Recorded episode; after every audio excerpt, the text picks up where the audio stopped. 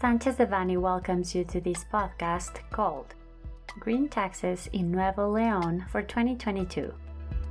We remind you that this material is only informative and cannot be considered legal advice. For more information, please contact our lawyers directly. On January 1, 2022, the decree by which several tax dispositions in the state of Nuevo Leon are amended, added, and repealed enter into force, including amendments to the Treasury Law of the state of Nuevo Leon to create green taxes aimed to tackle climate change, environmental detriment, and contamination in the state. The mechanism established to determine said taxes can represent a relevant administrative burden for companies, since in most cases their bases require the application of complex environmental normativity and also represents the obligation of keeping daily and periodic registries. Thus, its application requires the review of several different legal matters, in addition, the payment of such taxes must be made on a monthly basis through the filing of a tax return with the Ministry of Finance and General Treasury of the state before the 17th day of the following month to which the taxes are cost. In particular, the green taxes included in the Treasury law are the following 1. Tax for contamination in the extraction of stone materials taxes the extraction, exploitation, or use of the stone materials without federal concession that constitute deposits of equal nature to the components of land at a rate of 1.5 quotas per each cubic meter or fraction of extracted materials. For such purposes, taxpayers must keep registry of the extraction, which must include the amount of cubic meters of material extracted on a daily basis. 2. Tax for the emission of contaminants to the atmosphere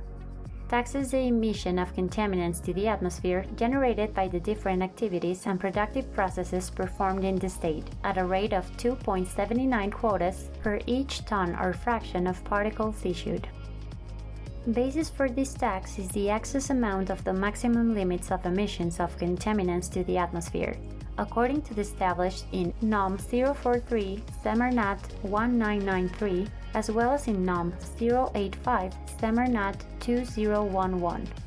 In addition, its determination will be made by measuring or direct estimation of the emissions generated, for which the operations ledger of Semarnat, as well as the emissions reports of the operation ledger of the Ministry of Environment, will be used as reference.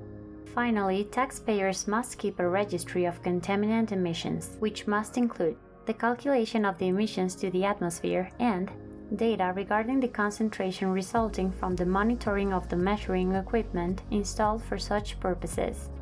3. Tax for the emission of contaminants to the water. Taxes the emission of contaminant substances that are deposited, wasted, or discharged in the water of the state territory at a rate of 1.10 quotas per each cubic meter or fraction affected Basis for this tax is the amount of cubic meters of water affected, expressed in milligrams per liter, according to the established in NOM 001 Semarnat 1996 for basic contaminants and heavy metal and cyanide contaminants.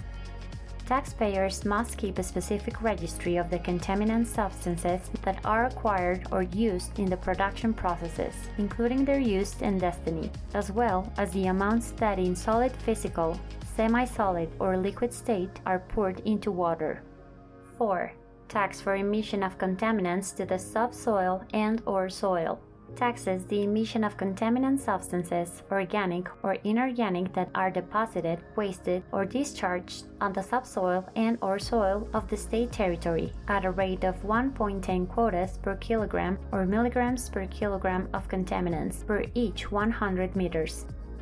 Basis for this tax are the contaminants poured in the affected subsoil or soil in milligrams per kilogram and in dry basis, obtained from the samples performed according to official Mexican norms on each 100 meters of land, as well as the organic and inorganic waste poured in the soil per kilogram on each 100 meters of affected land. For such purposes, taxpayers must keep a specific registry of the contaminant substances that are acquired and used in production processes, as well as their use and destiny. Credit of the amount of green investments made. It is important to mention that, in the case of taxes for extraction of stone materials, as well as for the emission of contaminants into atmosphere and water per Administrative Facilities Agreement issued by the state government, taxpayers will be allowed to credit against the taxes cost for the tax year of 2022 the amount of the investments made by companies during the tax years of 2021 and 2022 on instruments or technology to reduce the effects of contaminants. In particular, investments made on those related to environmental remedy, green processes, filters, contaminants reduction protocols, and contamination degradation methods, being that such remediation must be made in the place affected by the contamination. To apply said credit, taxpayers must file a written notice with SEFIN according to the official format established by said governmental agency it is worth mentioning that, to determine the taxable basis of the referred taxes in case of a tax audit, the tax authority will be entitled to consider for such purposes the books and registries that taxpayers are obliged to keep in terms of the tax and commercial dispositions applicable, as well as of those established in ecological and environmental norms. Moreover, it is mentioned that if it's not possible to determine the taxable basis with the above mentioned information, the tax authorities will be able to estimate such taxes by using the environmental impact manifestations, the annual operation ledgers, and or other environmental documentation that taxpayers are obliged to keep. Finally, it is also relevant to mention that the Mexican Supreme Court of Justice has recently issued certain criteria and precedents regarding the elements that must be considered to determine the constitutional validity of green taxes, similar to the ones created in the state of Nuevo León.